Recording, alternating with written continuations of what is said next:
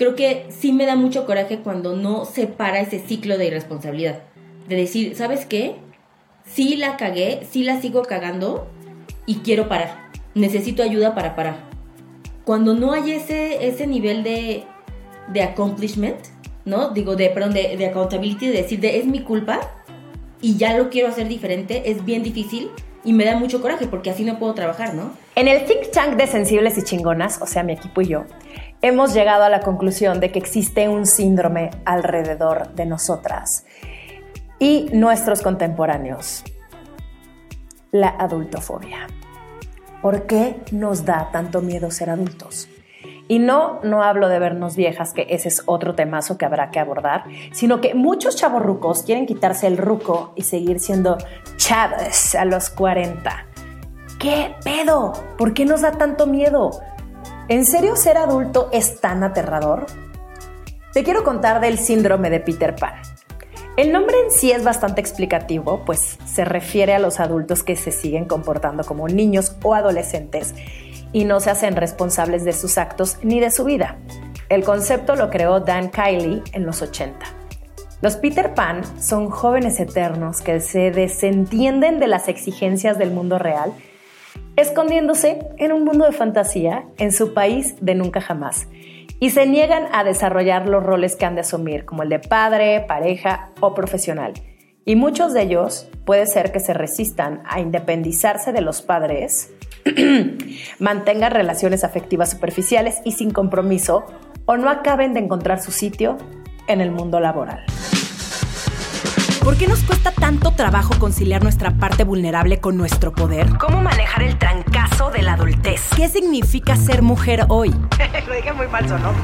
Está en ti agarrar las riendas de tu vida y salir de tu zona de confort. Desde atreverte a cumplir tus metas hasta aprender de quienes no son como tú. Yo soy Romina Sacre y te doy la bienvenida a Sensibles y Chingonas, un podcast donde se vale hablar de todo, sin miedo a ser diferentes.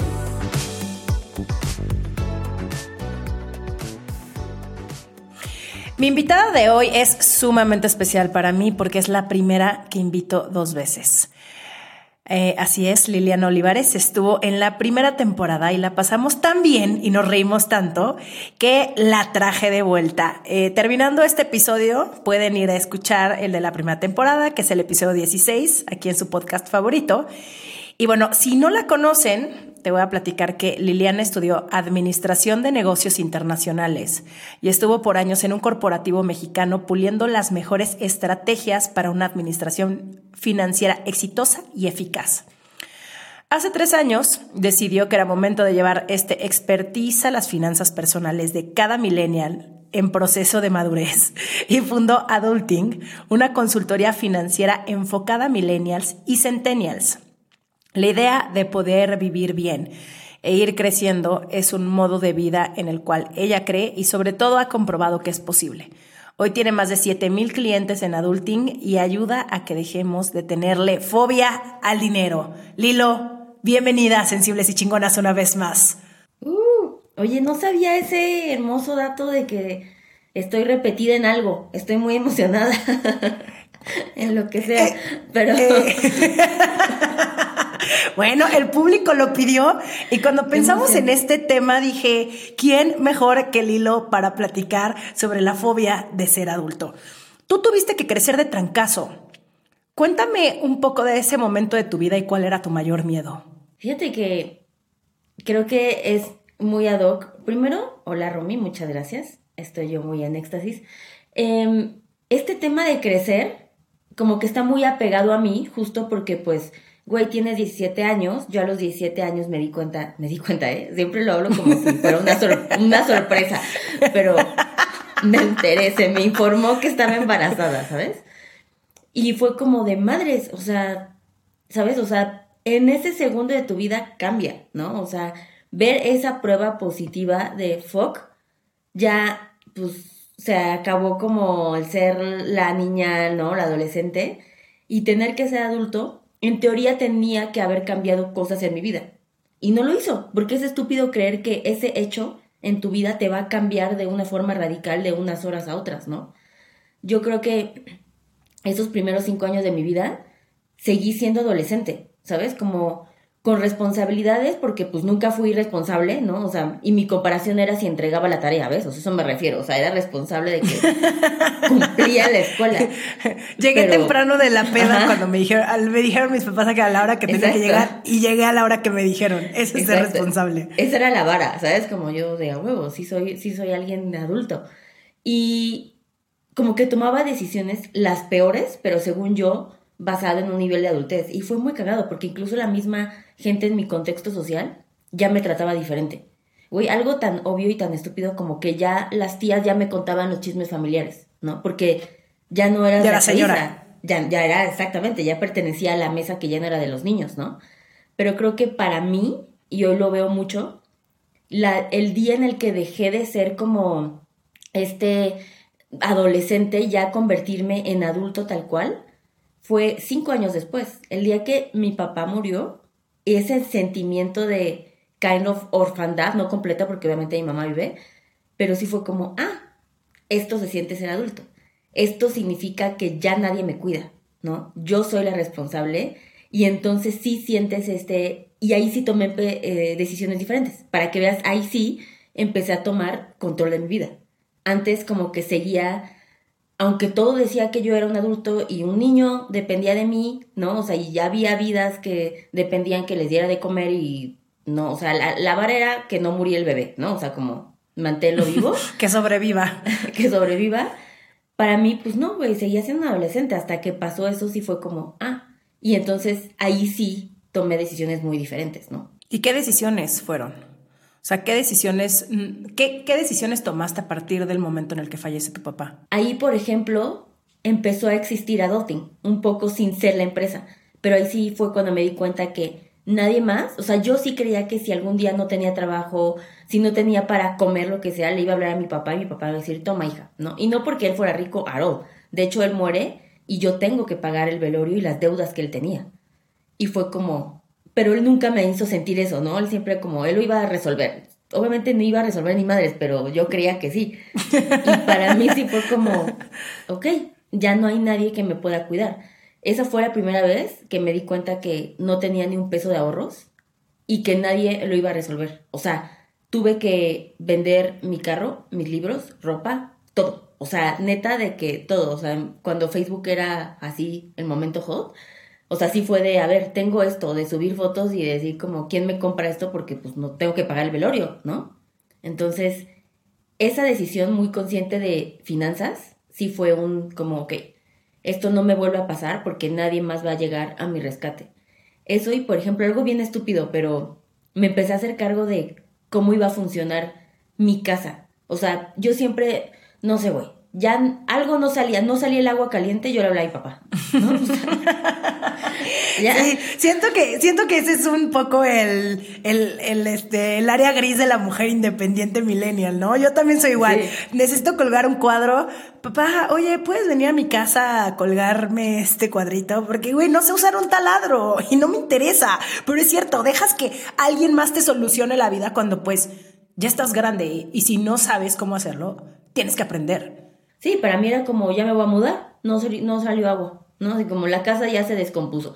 Y entonces mi papá era como de, voy, y lo resolvía, ¿no? O sea, yo no sabía, mi papá era mi Google, ¿sabes? Como, me acuerdo que me decían así de, la primera vez, o sea, cuando tenía 18 me dijeron que tenía que hacer un acta constitutiva en el trabajo. Y yo obviamente fingí que sabía que era eso, ¿no? Y obviamente no sabía, acaba de salir de la prepa.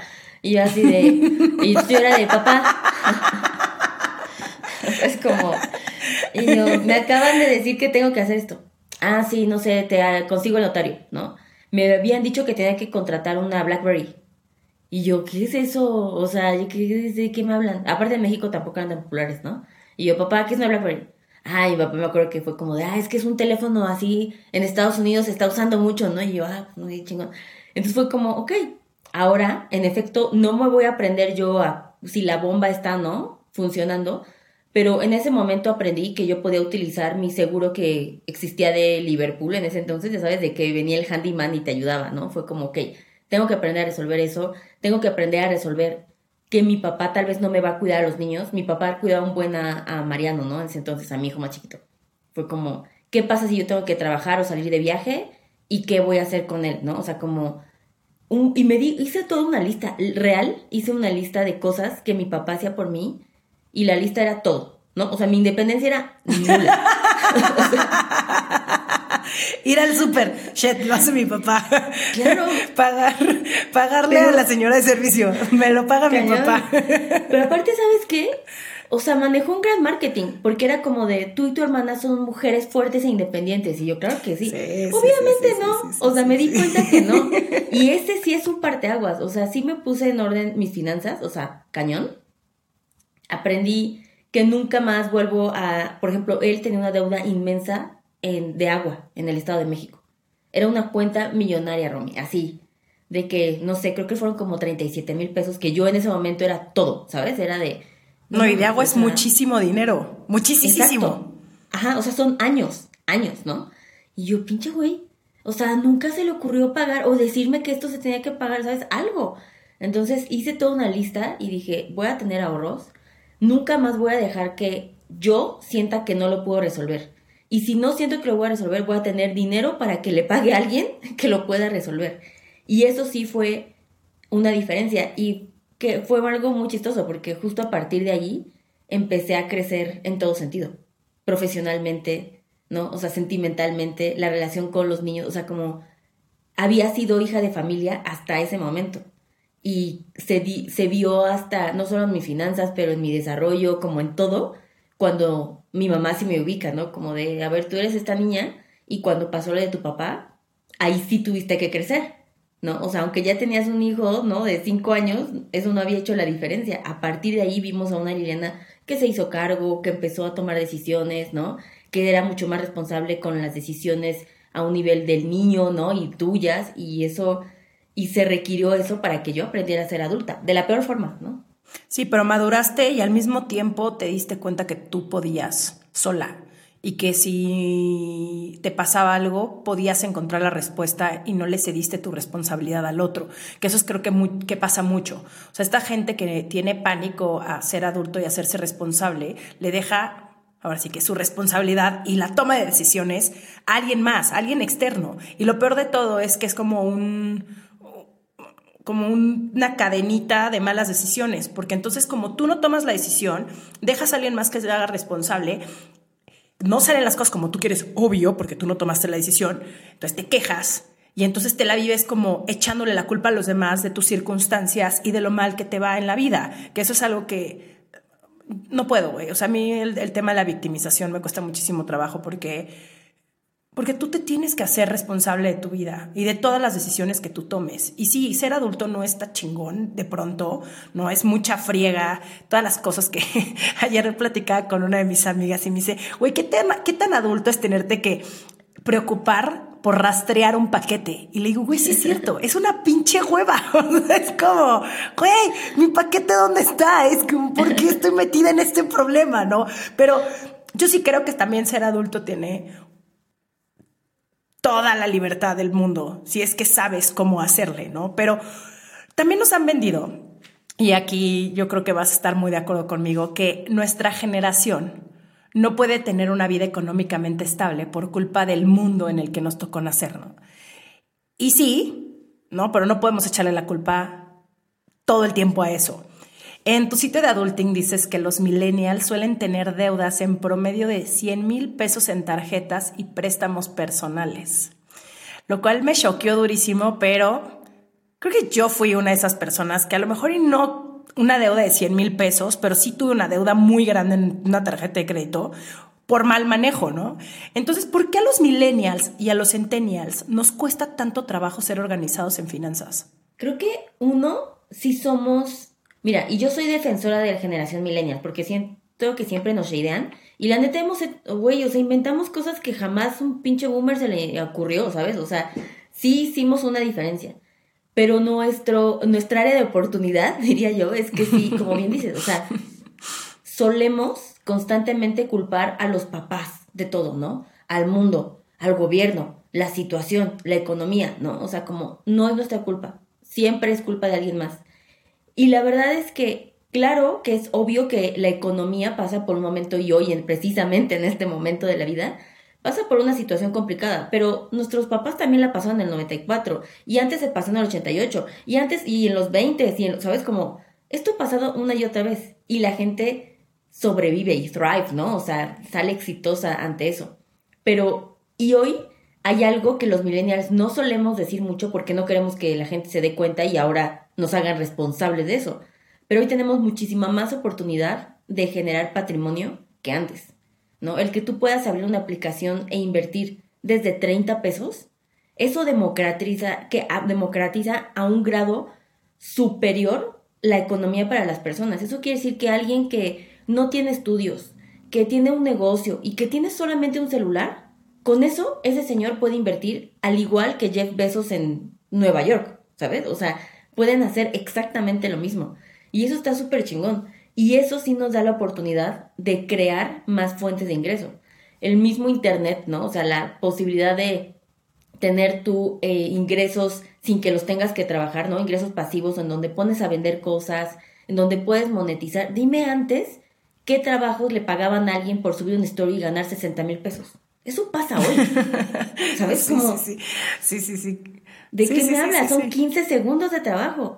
Por supuesto no estoy diciendo que sea fácil, pero también hay redes como TikTok que generan estos monstruos, ¿no? De fama y demás, que después se vuelven monetizables. Entonces, sí, en efecto, la vida es más cara, sí hay una crisis, como siempre las va a haber, porque es un ciclo económico, ¿no? O sea, eso no va a dejar de existir. Y hoy los millennials tenemos mucho más herramientas para poder hacerle frente a eso es perfectamente entendible que antes nuestros papás, por ejemplo, un día mi papá me dijo que la colegiatura de mi escuela, que ahora es carísima, a él le costaba 600 pesos al mes. Y yo, ¿cómo 600 pesos? Y me dijo, sí, tu colegiatura costaba eso. Y tú, en ese momento de la vida yo estaba pagando 8 mil, en la misma escuela, solo que ahora de mi hijo. Y yo, what the fuck, ¿no? O sea, yo haciendo esta inflación estuvo muy cabrón, o sea, no la vi venir, ¿no? ¿En qué momento salió? ¿En qué momento pasó de 600 pesos a 8 mil? Pero tenemos que tomar en cuenta también la cantidad de años que pasaron, ¿no? Exacto. Y que, y que obviamente, pues sí, ya no van a costar las mismas cosas, como, o sea, no, van a, no va a costar lo mismo que hace un año o dos. Pues así es, es normal. Es normal, pero también, y créeme, o sea, nunca Nunca quiero que se sienta desde un lugar y estoy tengo en cuenta que estoy en un lugar privilegiado porque tuve educación. No fue niña rica, nadie me heredó nada, como ya mencioné, tuve que pagar deudas cuando se murió mi papá, pero, eh, pero me dejó algo que sí era valioso, ¿no? Que siempre te digo que me dijo que, no, yo, mi herencia es la educación y yo, o sea, no va a haber terrenos. O sea, es tu forma de decirme que no va a haber dinero. Chingón, ¿no? Pero también sí creo que es momento de que los millennials dejemos a un lado, empaticemos totalmente, si es difícil, las cosas son muchísimo más caras, si los precios se han salido de control, ¿no? Las rentas ahorita en la Ciudad de México es como, güey, no mames, o sea, ayer me estaban diciendo de un departamento de 43 metros cuadrados y la renta era de 16 mil pesos. 43 metros por pegado a Polanco, porque está pegado a Polanco. ¿No? Ya sabes, como esta colonia náhuatl y así, como estas colonias así. Y yo, qué vivales, qué vivales, qué vivales salieron esos, esos señores. Exacto. Y yo así de, güey, pero pues duermes parado, ¿no? Porque 43 metros, pues no, no me da como, pues para poner cama o qué chingados. Pero también lo que creo que vamos a tener un approach diferente y vamos a tener un impacto diferente en nuestras finanzas cuando también reconozcamos que tenemos mucho más oportunidades que cualquier otra generación que haya existido en el mundo. Y eso lo hace ver desde un lugar diferente, ¿no? Y nos pone en una posición diferente. Ahora se trata de cómo aprovecho esas oportunidades, porque sí se pueden aprovechar. Tú has escuchado a cientos de personas que quieren hacer un cambio en sus finanzas con adulting. Así que quiero que me cuentes el chisme. O sea, ¿cuál crees que sea el principal motivo por el que no se quiere hacer responsable la gente? Ayer justo hablaba con, con, alguien que no fue mi cliente, pero sé que siempre tiene problemas así. Em, y creo que no sabemos controlar nuestro impulso por satisfacer nuestras necesidades. Y, yo estoy en ahí. ¿eh? 100%, 100%, 100%. Por eso, me por eso me dio risa. No me reí de nadie más, me reí de mí. Exacto. No, y te lo dice la persona que pasa sus noches, o sea, mi nivel de para así cuando me quiero desestresar, como ya terminaron las Kardashians, pues ya no hay algo que apague mi cerebro tan directo, ¿no? Y pues sí, la neta a mí sí me gusta ver un chingo, o sea, yo sí soy esa persona y lo admito, que se la pasa en Farfetch scrolleando y scrolleando. O sea, eso a mí me da mucha felicidad. No compro nada. como, Yo soy igual, güey. Mi terapia es meterme a Zara y solamente ver ropa. No voy a comprar nada. Simplemente me gusta ver e imaginarme la posibilidad de cómo se vería ese abrigo azul, que nunca me pondría, pero está padre. A mí me relaja ese pedo. 100%. Pero lo más cagado es que me llevó años llegar a ese punto donde no tenía que decir, bueno, al menos voy a comprar el anillo que cuesta 300 pesos porque para esto me alcanza. Aunque ni lo iba a utilizar me tomó mucho tiempo personal decir, no Liliana, no pasa nada. Si lo compras, o sea, si no lo compras, perdón, no pasa nada. Si no tienes eso en tu closet, no pasa nada. Me tomó un chingo, o sea, te lo juro que yo creo que hasta los 30 años, o sea, entender hacer eso. Y eso constantemente lo veo con los clientes. No saben decir, no me alcanza para ir a la comida. No me alcanza para ir a este restaurante no me alcanza para pedir eso en, Amazon, ¿sabes? Como, ni modo, eso no me alcanza. No podemos hacer, o sea, nos cuesta mucho trabajo decirnos que no, porque estamos en un mundo rodeados de tanta oportunidad en donde la respuesta es sí a todo. Sí y mucho es yo lo. puedes hacer. Exacto. ¿Y, ¿Y para qué? ¿No? ¿Qué tal que mañana me muero? Esa frase nos mama. O sea, ¿Para qué me... o sea, ¿qué tal si llego de viejito? Güey, yo le he hecho a clientes así como de, oye, pues vamos a ver para tu retiro, no sé qué, ¿no? Así de que, eh, lo que te decía la vez pasada, ¿no? Si no han escuchado ese gran episodio de, desde 1500 al mes. Ay, ¿y si no llego a esa edad? ¿Y si sí? O sea, y no, o sea, como, pues sí, todo es como una apuesta. Pero ¿y si sí llegas? Imagínate, y ahora les digo eso y ya vi que esa es como, esa es mi frase más ganadora del 2021 que les he dicho como, imagínate tener 70 años. Obviamente no vas a llegar como Yellow a los 70 años, ¿no? O sea, vamos a llegar jodidos a los 70, ¿no? Y que sea lunes, así, 10 de enero, y no te alcance para pagar la renta del 15. No, y tengas 70 años, ¿no? O sea, ese nivel de tener que trabajar, que seguir levantándote para ir el lunes a trabajar a tus 70 años, a mí dije, ni madres, ¿no? O sea, eso sí hace una diferencia. Y esa es la vida. Tenemos que empezar a decir y a elegir nuestras batallas, ¿no? O sea, por supuesto que soy una gran embajadora de que saques el mayor provecho y eso se trata y eso se hace siendo estratégico y eso se hace educándote, ¿no? O sea, como le echas ganas para poder hackear el sistema, totalmente hay que hackearlo. Pero hay a veces que decir que no. Y ese es el problema con los millennials. Terminamos con esas deudas de tarjetas de crédito porque esas deudas están mezcladas entre Ubers, pero viajes, pero comidas, pero rebajas. Nada de eso fue para construir algo que te sea perdurable. 100%, 100%. No, por supuesto. O sea, mi deuda era una bolsa de diseñador eh, que dije, claro que me alcanza, obvio. Aquí está mi tarjeta, Valenciaga Los Ángeles, aquí está. No mames. No, no. Y es aceptar tu, es aceptar tu realidad. Y es aceptar que no pasa absolutamente nada si no tenía esa bolsa en ese momento. En algún punto de mi vida me la hubiera podido comprar. Digo, la amo, la abrazo diario. No, no es cierto, no la abrazo diario, pero quiero mucho mi bolsa, etcétera. Pero no era mi momento.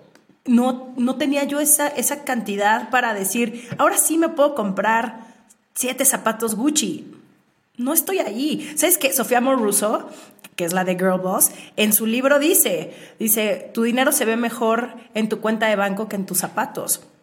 Y la neta tiene toda la razón. Es, no podemos ser así de irresponsables porque eso que, eso que mencionaste de, de que somos súper impulsivos, yo creo que es, es muy real, porque también se nos ha facilitado muchas cosas, el viajar, ¿no? Por ejemplo, yo creo que ninguna otra generación había, ha viajado tanto como los millennials. O sea, que si el festival, que si la experiencia, y ahora es toda esa experiencia, y todos restaurantes, y todo Obviamente, pues no hay dinero que, te alcance si no, si no sabes cómo administrarlo. Porque claro que te puede alcanzar para todo, güey. Y puedes hacer también ahí prioridades. Nada más, tal vez no al mismo tiempo. Estás escuchando Sensibles y Chingonas. En un momento regresamos. Suscríbete a nuestra newsletter en donde tendrás contenido exclusivo de cada capítulo. Lo encuentras en sensiblesychingonas.com, diagonal newsletter. Consigue mi libro Los sensibles no nos quita lo chingonas en Amazon, tu librería favorita, o escucha el audiolibro en Vic. Lilo, además la responsabilidad suele permear varios ámbitos y no solo el económico, ¿no? También tus relaciones, tus amistades, el trabajo, etc. ¿Cómo has ayudado a gente que se comporta así? La verdad es que adulting, y creo que ya lo he mencionado antes, yo creí que iba a ser un acto de sumar, restar, esto es lo que tienes que hacer, buena suerte. Y ni madres. O sea, adulting güey, yo ya siento que debería estudiar psicología antes de poder seguir llevando las finanzas de la gente. ¿Sabes? Como está muy cañón. Porque primero en una entrevista llegan y se desahogan y constantemente son temas, ¿no? De, o sea, de las primeras clientes que tuvo que nunca se me va a olvidar, era una chava que había estado comprometida y la novia la dejó y ella había pedido un crédito a su nombre para pagar la boda.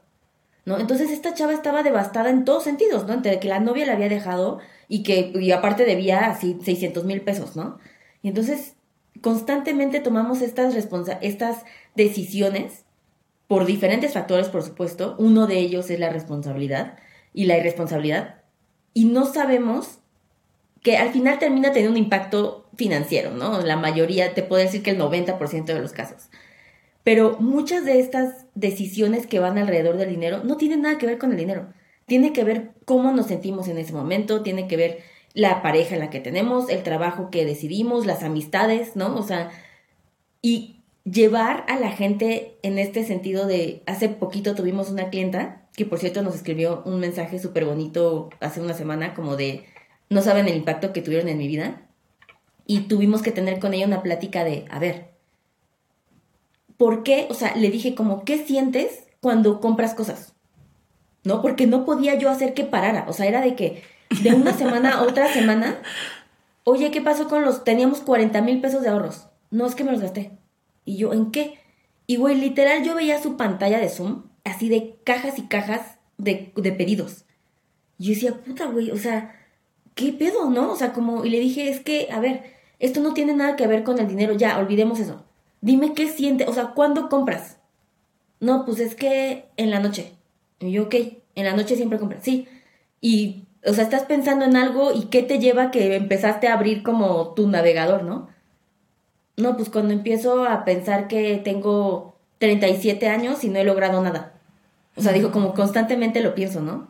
Y yo, ok. Y entonces empiezas a comprar cosas, ¿no? O sea, esta es tu validación de, no, a huevo, eres una chingona, mira, tú puedes comprar esto, pum, ¿no? O sea, como es esta, esta lucha de poder. Y yo así de, pero justo lo que estás haciendo es todo lo contrario cada vez que tú haces esas compras que no te suman nada en tu vida, o sea, te alejas de crear una persona que tenga patrimonio, ¿no? ¿Qué pasa si todas estas compras, y lo hicimos ese ejercicio, era alguien que ganaba mucho dinero, que gana mucho dinero, y que no tenía nada? Y le dije, si tú en un año dejas de hacer esas compras, ¿no? Las que son, que no te suman nada, vamos a tener ahorrado un millón y medio. Un millón y medio, ¿sabes?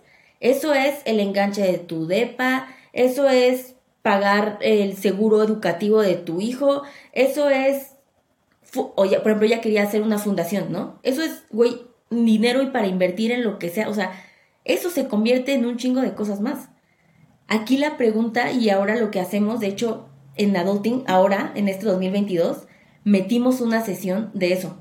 O sea, ya solo hay una sesión para hablar, deja de tus finanzas, ¿Cómo es tu relación con el dinero? ¿No? ¿Cómo sientes eso? ¿Tú crees que lo utilizas, que nunca tienes, que, por ejemplo, tengo también un buen de gente que le encanta ir con sus amigas y pagar. Oye, pero no, a mí me gusta siempre pagar. ¿Por? ¿No? O sea, como tus amigas son tus amigas porque te quieren, güey, no porque pagues. Te lo juro, ¿no? O sea, como vamos a hacer esto, o sea, tiene que ver muchas con muchas otras cosas más. Y ahora como cuando hacemos esa pausita con, los clientes y les decimos, ¿qué piensas del dinero? ¿No? O sea, ahora yo les pregunto como, ¿qué crees que sea una cantidad exitosa de dinero para ti? Y es como, no, pues, gente que sí tiene el número, ¿no? O sea, que sí me dice una, no sé, 10 mil pesos, ¿no? Y las otras como, déjame pensarlo. Y la respuesta es, no. El dinero no me hace sentir, no me debes hacer sentir más o menos exitoso. Pero la gente lo tiene perfectamente relacionado. Nadie cuestiona esa pregunta. Nadie es como de, oye Liliana, no, pues para mí no, no tiene nada que ver, o sea, no, lo que me estás preguntando no tiene sentido para mí, ¿no? La, la realidad es que sí, hay una correlación entre el dinero que tienes y el éxito y qué tan exitoso eres. Y no tiene nada que ver. Nada, no tiene nada que ver.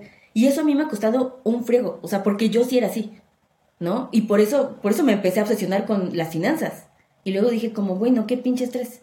Imagínate que un cero determine si yo tengo valor o no para con las demás personas, con mi vida, y dije, ni madres. Y ahora eso es lo que cuestionamos. Y hacer que esas decisiones irresponsables que se toman y que al final tienen un impacto de finanzas, vayamos un pasito antes y cuestionamos ahora por qué las tomas. Y no sabes la diferencia de estos clientes que hemos tenido, o sea, que hemos empezado con esta generación, cómo se ve hasta en sus caras, ¿no? De, ah, tienes toda la razón. Porque yo venía aquí para solucionar salir de deudas. Pero ahora lo que yo les estoy dando es como nunca más te vas a volver a endeudar porque ya no vas a tener ese comportamiento. Por supuesto que te arreglo tu desmadrito financiero, ahorita te ayudo y te, y te enseño y te bla, bla, ¿no? Pero el objetivo es que nunca más vuelvas a estar en esa posición, porque es muy recurrente, ¿no? La gente que toma decisiones irresponsables las toma una y otra y otra y otra vez. Y nunca logramos que paremos hasta que no tiene que ver con ese mindset. La realidad es que el dinero nunca tiene nada que ver con números, ¿no? O sea, en conclusión. Sí, y ahorita mencionaste algo súper interesante que es este gozo de las personas en el momento en el que empiezan a tomar control de sus finanzas y en el momento en el que se empiezan a dar cuenta que ellos solitos pueden empezar a cambiar estos patrones, pues ahora sí que tóxicos, ¿no? Con el dinero. Eh, porque sí, es también como romper esta idea de que ser adulto responsable es de hueva.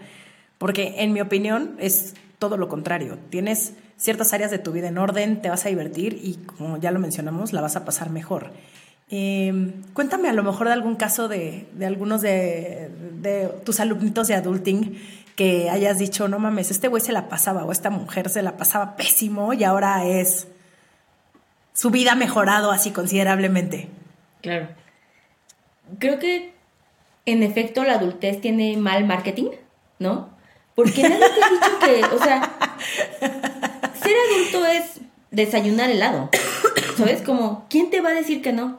Sí, sí, sí. Y yo sí, sí, sí, he aprendido a gozar el ser adulto. Es más, ahora no lo dejaría por nada. ¿Sabes? Que alguien Ay, me no, totalmente, diciendo- totalmente. Sí, sí, sí, sí, sí.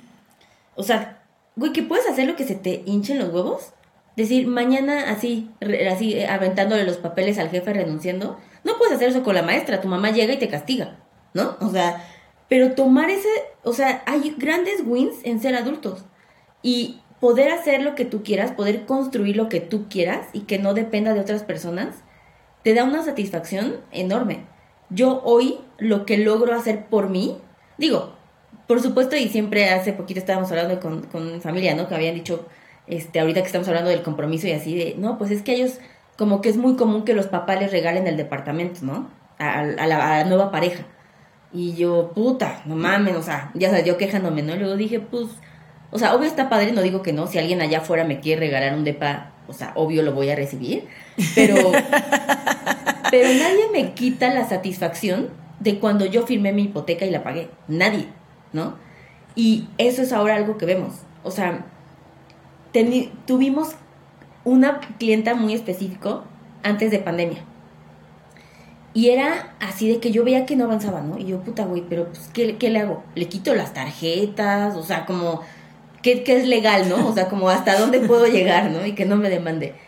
Total que nos tardó como un año y medio sí lograr su fondo de emergencia. Normalmente nos tarda seis meses a lo mucho, ¿no? O sea, como, que está bien, o sea, ese es un buen tiempo, no, es, no te tardaste mucho, es perfectamente correcto. A ella nos tardó, como pues más del doble, ¿no? Entonces sí era como de, híjole, pues ¿por qué? Pero lo logramos. Pasa la pandemia y me escribe eh, un 24 de diciembre, no de este año, sino el que del pasado, ¿no? Cuando así en plena pandemia full. Y me dijo, ¿no sabes? O sea, como te quería escribir, muchas gracias, mantuve mi fondo de emergencia y con eso pude pagar el hospital de mi mamá que estuvo enferma por COVID, ¿no? Y me dijo como no había dado, no me había dado cuenta que yo le salvé la vida a mi mamá por haber hecho esto. Me dijo, no lo vi, o sea, seis meses atrás no lo hubiera podido lograr. Y ahora, no mames, güey, no la detengo. O sea, ya es así de que, Liliana, estoy ahorrando el 60% de mi sueldo. Y yo, ok, y yo, bueno, pero pues no se te olvide comer, ¿no? Así como de, o sea, güey, también. como manténlo real, o sea. Y ya, o sea, fue como, me dijo, es que nunca había sentido Ahorradora compulsiva, ahora sí ya, de un extremo a otro. ya. Nivel así de, bueno, pues Me si encanta, luego, ah, le dije, si quieres, luego tenemos una sesión como de follow-up ahora para empezar a invertir así. No, estoy ahorrando. Y yo, no mames. O sea, también págame, ¿no? Yo así, no, no, yo así de, pero... y yo, esto fue una gran inversión. Pero, ¿sabes? Ya no la detengo. O sea, pero se hizo adicta. Se hizo adicta a ese sentimiento de logro y de decir, güey, qué cabrón que yo pude sacar adelante esta situación que implicó, que era de vida o muerte, ¿no? O sea, a ese nivel. Y ahora no lo deja ir. O sea, sí hemos tenido también clientes, tengo uno que con el que empecé, que es de los pocos que así yo mantengo, y nos tardó, él da como una especie como de coaching raro, no sé, nunca entiendo y siempre le digo, pero es, es, esta persona que sabe trabajar como con metas, ¿no? O sea, como que tiene bien entendido y el, el, método de vamos a mejorar cosas, ¿no? Y nomás no logramos, nomás no logramos. Llevo con él, los tres años de adulting los llevo junto con él. O sea, él fue de los clientes, de los primeros cinco clientes. Y hoy la conversación es totalmente diferente, ¿no? Hoy estamos hablando de inversiones, ya tiene dos inversiones. Hoy estamos hablando de una tercera inversión para comprar su consultorio, ¿no? O sea, como este nivel de vida que voy recorriendo, o sea, tengo clientes que empezaron conmigo que eran novios y me contrataron porque se iban a vivir juntos. Hoy tienen hijos y estamos hablando del fondo del seguro educativo para el hijo. Y estos tienen un plazo de dos años y medio. Es súper poquito, ¿no? O sea, pareciera que llevamos 30 años siendo cliente, ¿no? Y, y no, güey, o sea, esto pasó así. La verdad es que es muy diferente cómo la gente ahora termina en muy poco tiempo, porque si te das cuenta la mayoría es un gap de, de dos años, de cómo ahora la conversación es acerca del futuro, de lo que están construyendo.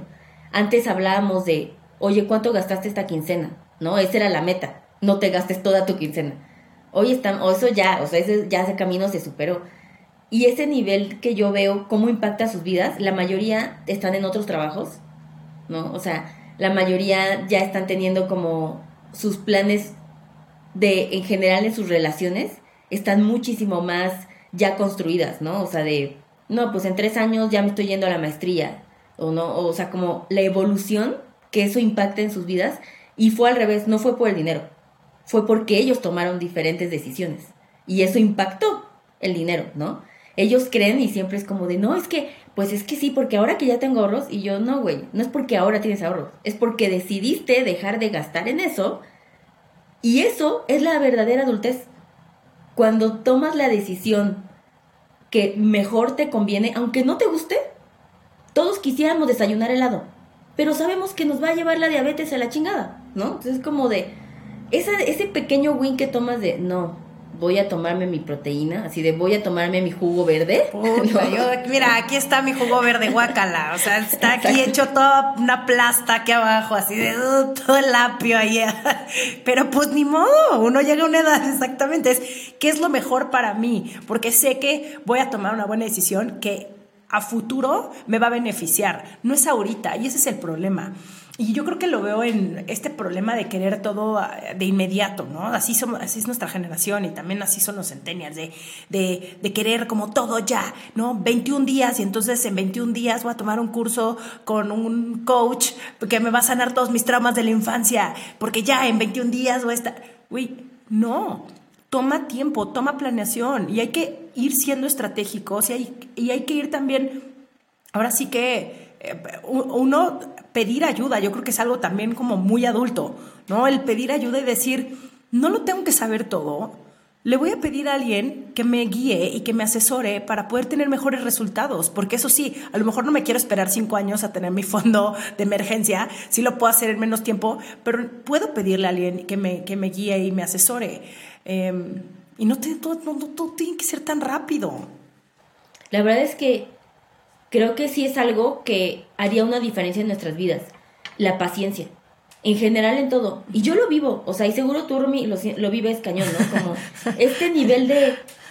Puta, los 30, antes de 30, logrando los 30 primeros millones de dólares, ¿no? Y tú así de, fuck, ya tengo 34. No, o sea, como ya no entré ese conteo. ¿Cuándo llega el conteo de los 35? O sea, y todo, o sea, se logra en friega y este nivel de crear y de lograr cosas que son imposibles en un año, ¿no? O sea, lo tienes que tener todo resuelto, tienes que ser la más ganadora, tienes que tener millones de dólares, tienes que tener la mejor vida, tiempo libre, tomar dos litros de agua diario.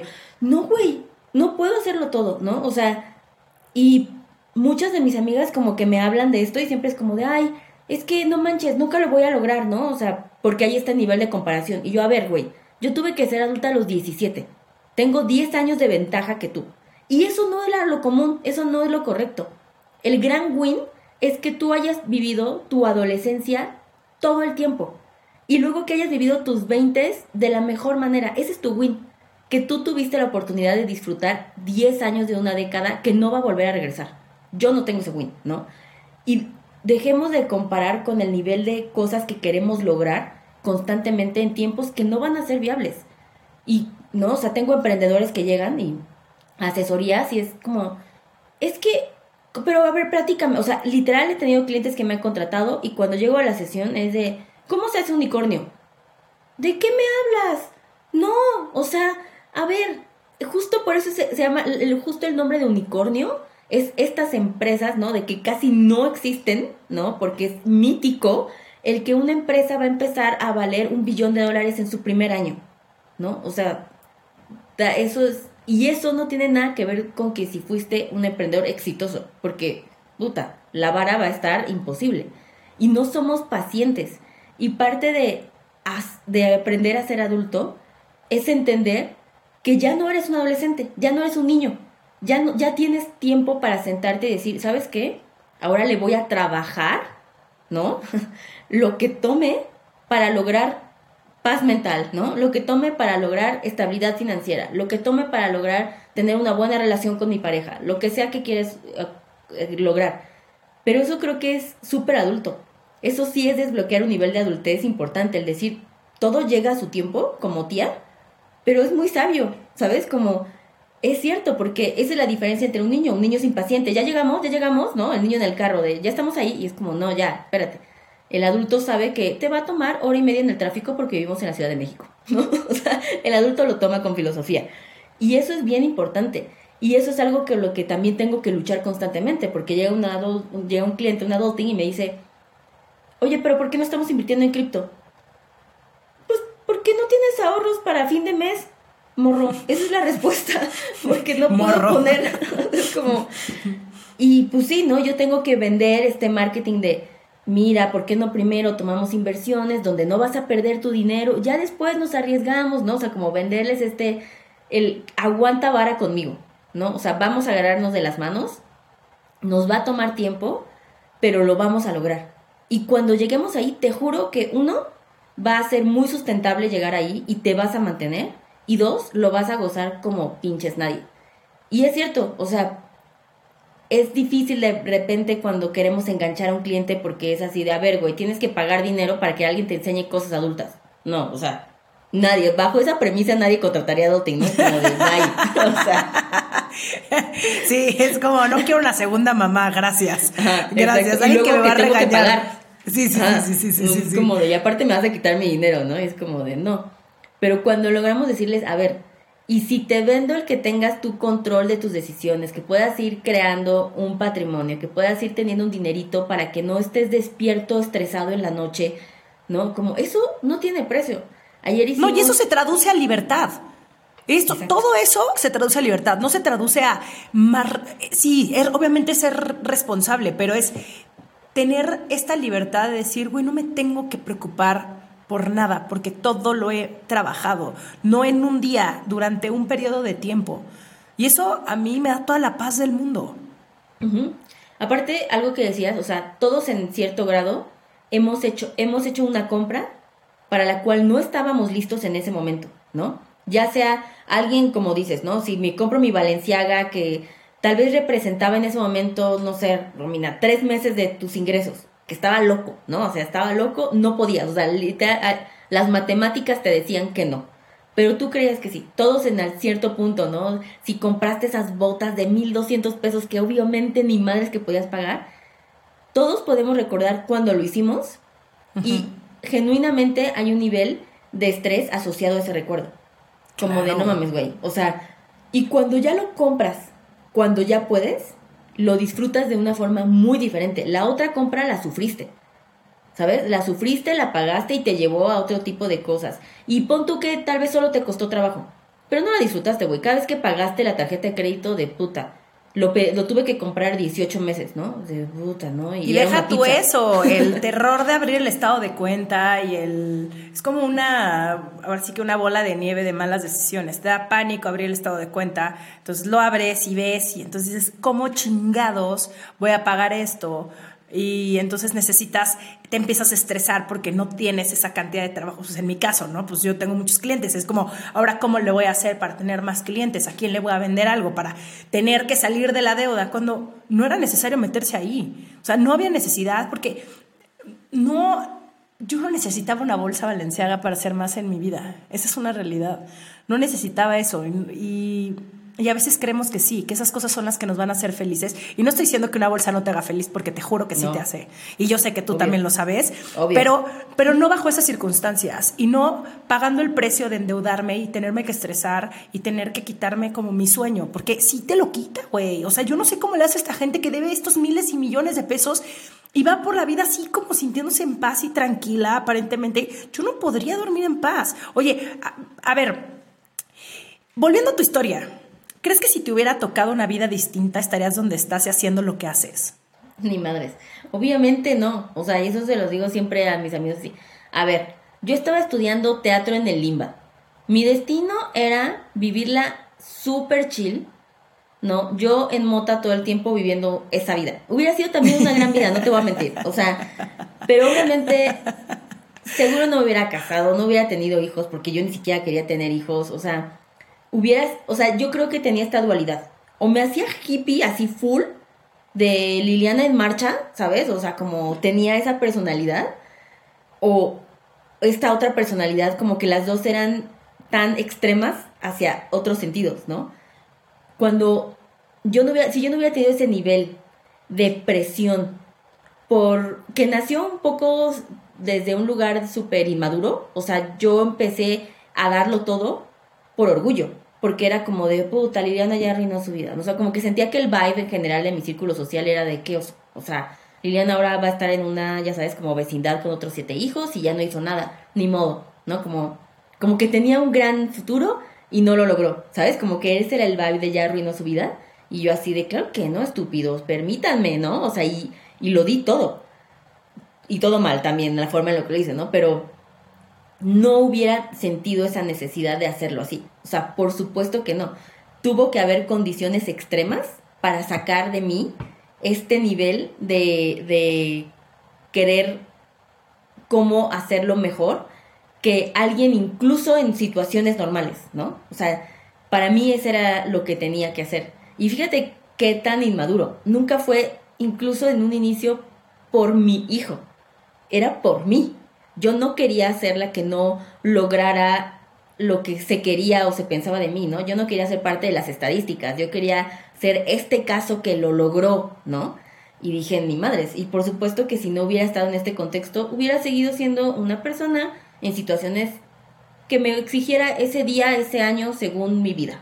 Y punto, ¿no? Y te digo, también seguro me lo hubiera pasado bomba, claramente, me la estaba pasando bomba, pero creo que no hubiera tenido un propósito de vida. Y eso sí lo descubrí con esta vida, ¿no? Al principio era por mí, por orgullo, y después cuando sí entré en este caos estos cinco años que pasó mi papá y que pasó todo en mi vida, sí dije no. Y cuando empecé a poner en orden como muchas partes de mi vida, no solo el dinero, ¿no? O sea, en general como mis relaciones, o sea, como empecé a ver, empecé a entender qué es lo que quería yo de mi vida. A los 23 años, pues sí, porque tenía apenas 23 años, ¿no? Como que los otros cinco los vivía en automático. Y entonces después vi qué tan mal me la había pasado. Y cuando empecé un poquito a poner yo orden y le ayudaba, por ejemplo, a mi primo que fuera primera persona y luego así como amigos y así, y dije, no mames, esto, esto es, ¿sabes? Como, esta es la misión. Hacer que nunca eh, no haya ninguna otra Liliana que pasó por eso, ¿no? O sea, yo antes, o sea, todas las fotos de, de los 18 a los 23 años, tengo los labios, por ejemplo, súper así, de que me quitaba ya los pellejitos. Güey, era constante estrés en mi vida. Y según yo estaba viviendo mi mejor vida, ¿eh? Nunca hablaba yo de que, ay, oigan, ¿qué creen? No tengo dinero. Obviamente no, yo estaba con mis amigas saliendo, ¿no? Lo que sea, o vivíamos, y, o nos endeudábamos, normal.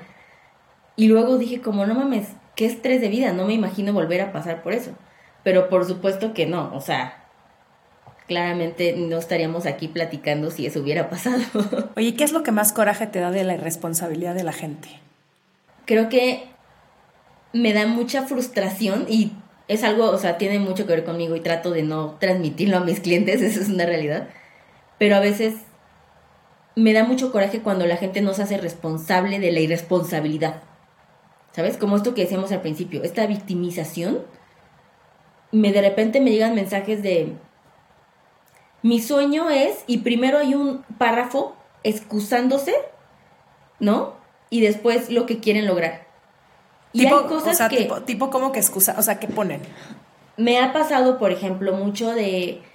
Oye, quisiera poner este, en orden mis finanzas, la verdad es que no las tengo en orden porque la verdad es que tenía un jefe que me pagaba súper mal y entonces yo nunca tenía dinero y después como que tuve que comprar muchas cosas porque me iba a independizar y el refri pues sí estaba caro, pero la verdad es que me, ¿sabes? Como yo así de, ok, ¿no? O sea, como son una serie de decisiones donde todas esas no dudo que te hayan pasado, pero la forma en la que tú reaccionaste a ello sí es tu responsabilidad, ¿no? Y entonces constantemente, y esto me pasa un buen, ¿no? O sea, tengo clientes de, no, es que me independicé, o por ejemplo, pedí un crédito, y esto pasa, uff, no sabes cuántas veces, pedí un crédito y yo necesitaba 100 mil pesos, pero pedí 150, y entonces sí pagué lo que quería con ese crédito, pero los otros 50 mil lo utilicé en X cosa. Y ahora pues resulta que debo ese crédito y no lo terminé utilizando para todo lo que necesitaba, ¿no? Yo así como de, a ver, ¿cómo? Entonces pediste dinero y no, terminaste usando ese dinero. No, y no sabes, o sea, te lo juro que pasa, no te miento, uno de cada tres, seguro. O sea, y es como de, ok, está bien, ya la cagamos. Y adulting existe porque Liliana la cagó. Nunca es ese lugar para juzgar. Y de hecho, ahorita que estábamos revisando todo el año, como el feedback de nuestros clientes, está bien padre, porque algo que se repite es, nunca me sentí juzgada, ¿sabes? Como, y eso es bien importante para mí porque yo, sé, yo soy esa persona. Digo, acabo de decir que me duermo viendo Farfetch, ¿sabes? Como claramente no, nunca voy a juzgar a nadie. Pero a lo que voy. Pero ya no compras, solamente ves. ya no compro. Es como, es como si una va al, centro comercial y solamente va de que window shopping y no va a comprar absolutamente nada, ni siquiera esa gomita de miniso que tanto, tantos ojitos nos hacen. Sí, no, ese es mi win como adulto y lo tomo, ¿sabes? Y lo, lo voy a presumir. Pero cuando ya estamos aquí, creo que sí me da mucho coraje cuando no se para ese ciclo de irresponsabilidad. De decir, ¿sabes qué? Sí la cagué, sí la sigo cagando y quiero parar. Necesito ayuda para parar. Cuando no hay ese, ese nivel de, de accomplishment, ¿no? Digo, de, perdón, de, de accountability, de decir, de es mi culpa y ya lo quiero hacer diferente, es bien difícil y me da mucho coraje porque así no puedo trabajar, ¿no? Tuve un cliente eh, hace como unos años, güey, topado de deudas, o sea, neta estábamos viviendo al límite, o sea, era, iba a ser un mes era el primer mes, iba a ser bien difícil y yo necesitaba que se siguiera el plan así, al pie de la letra. Y en la sesión me dice como, uy, ¿sabes qué? No, no se va a poder pagar eso porque me urge ir a Tulum. Y yo, te urge, o sea, hay un familiar enfermo, ¿no? O sea, no, no sé, o sea, me, urge, ir a, me urge ir a Tulum. Wow. Y yo, pero por, no, es que necesito, o sea, no, ya quedé con mis amigos, vamos a ir todos, necesito ir. Y yo como, güey, o sea, nos pasamos dos semanas haciendo todo un plan, así neta, haciendo milagros, así de vamos a, vamos a reestructurar esta deuda y luego vamos a tomar esto, ¿no? Si yo haciendo literal milagros para lograr la meta. Y es como de, no, necesito, no es que, no, tengo que ir. ¿Tienes que? ¿Sabes? Como eso es lo que me da, me da coraje. Cuando la responsabilidad nunca llega a un nivel de conciencia, el decir, tengo que parar. Todos hemos sido responsables. Pero hasta cierto, o sea, llega un momento en la vida, porque eso es la adultez, donde tienes que decir, ¿dónde fui irresponsable y cuándo paro? ¿Cuáles serían esos tres consejos que le darías a adultos jóvenes y no tan jóvenes para ponerse las pilas y hacerse responsables de sus vidas? Híjole, creo que el primero es, sí les haría, ya sé que es bien difícil porque I've been there, pero sí les diría que sí hay un beneficio mayor el contemplar el futuro. Nada más contémplalo, ¿sabes? Como sí piensa que va a haber algo más allá, y ya es frase viejita, pero el tiempo sí se pasa bien rápido, ¿no? O sea, como fuera de broma, como... Cabrón, yo estoy traumada en qué momento se pasaron seis años de mi vida desde que cumplí 30.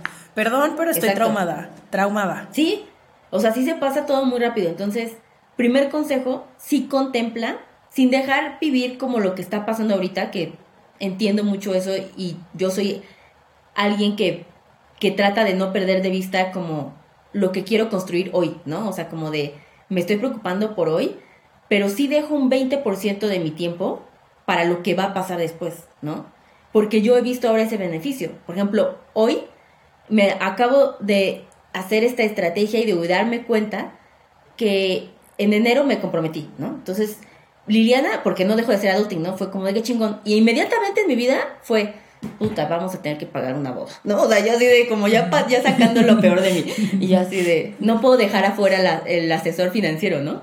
Y yo como, qué padre, ¿no? Y yo maldito, yo en el brindis así de maldito este gasto se va a venir. Pero, luego dije como, y me dijo alguien, me preguntó alguien, una clienta, me dijo, oye Liliana, ¿y cómo tú le haces ante un gasto muy grande que no tenías planeado?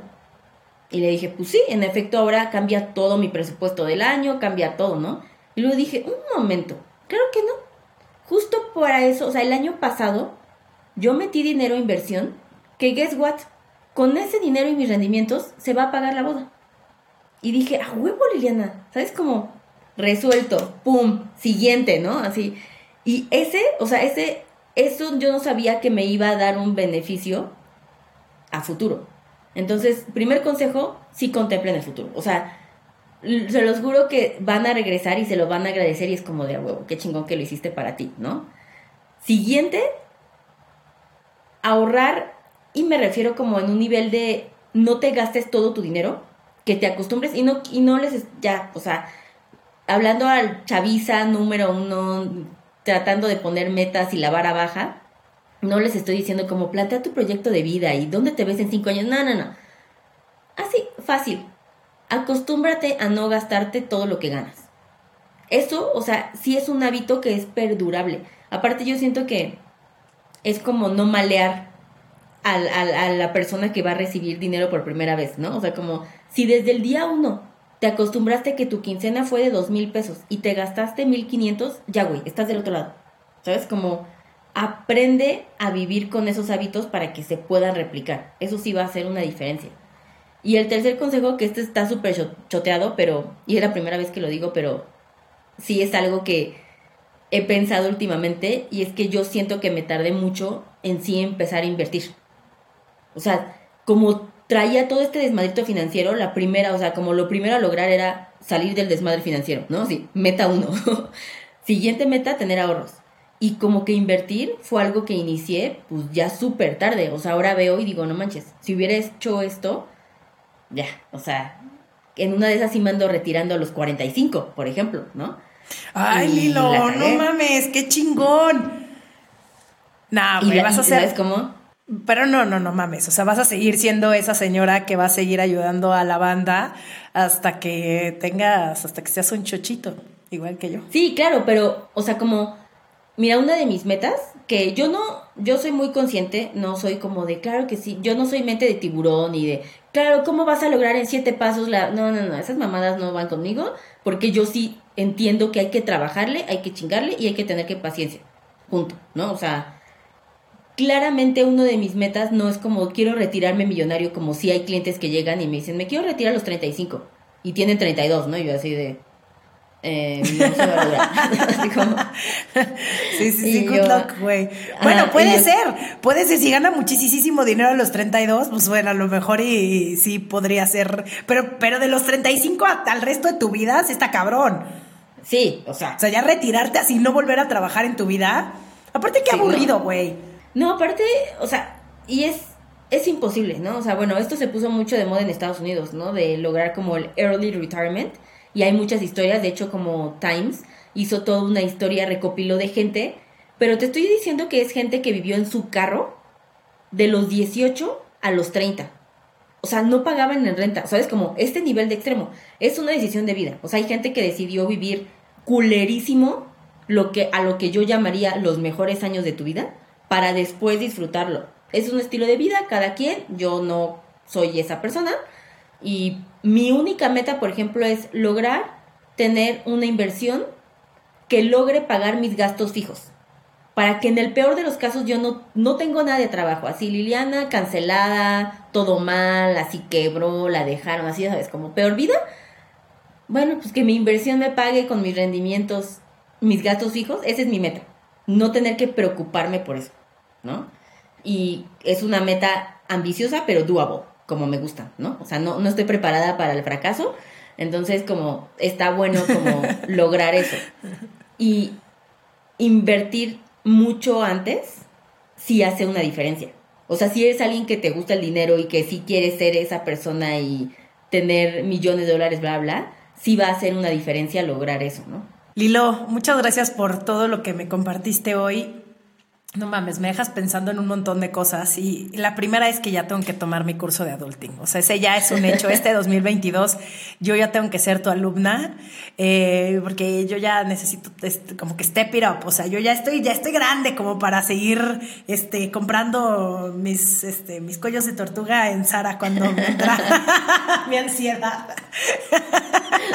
Totalmente. Pero te agradezco muchísimo todo lo que me compartes. Definitivamente creo que no voy a ser la única que le cayeron como un chingo de veintes, porque yo siempre te aprendo un montón, sino que también te agradezco que si hay alguien aquí que nos está escuchando que siente esta ansiedad de que cree que se le está yendo la vida o que no sabe ni siquiera por dónde empezar o que se rehúsa a ser adulto, creo que les diste muchísima paz y les diste muchos caminos por dónde empezar y sobre todo para empezar a hacerse responsables. Lilo, ¿dónde te puede encontrar la gente? Eh, nos encuentran en Instagram, que es arroba adultingmx. También en mi Instagram, que es Lil Olivares-bajo, que ya decidí ser mejor persona y en este 2022 sí voy a compartir. Adulting me permite dar como contenido para todos, ya sabes. Y en mi cuenta personal es muy vivencial lo mío y me siento, tengo más libertad porque siento que voy a estar menos juzgada, no tengo que hacerlo perfecto, ¿no? O sea, sí puedo postear como la cagué, hoy la cagué, ¿no? Gasté en esto, pero también cómo lo solucioné, ¿no? Entonces ahí nos encuentran y en nuestra página web para pedir informes o lo que quieran de los talleres, lo que hay, es www.adulting.mx. Muchísimas gracias, Lilo. Te mando un abrazo gigante. Gracias, gracias. Yo también, muchas gracias, besos. Esto fue Sensibles y Chingonas. Síguenos en Instagram y Facebook como Sensibles y Chingonas. Y no olvides suscribirte a nuestro newsletter en sensiblesychingonas.com, diagonal newsletter.